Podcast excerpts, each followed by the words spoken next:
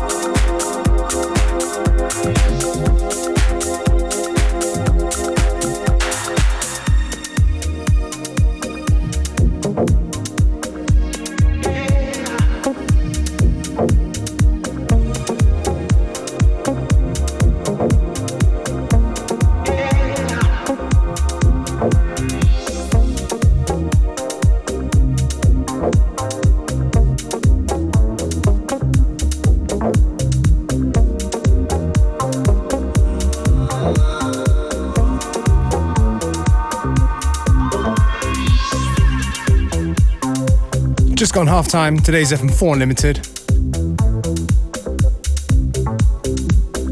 Track before from Maxi Mill called No Time on the Amsterdam All Stars col- compilation on Rush Hour. And this one here, very pretty tune, in my opinion. It's from Mark E. Call Me in a Dixon edit.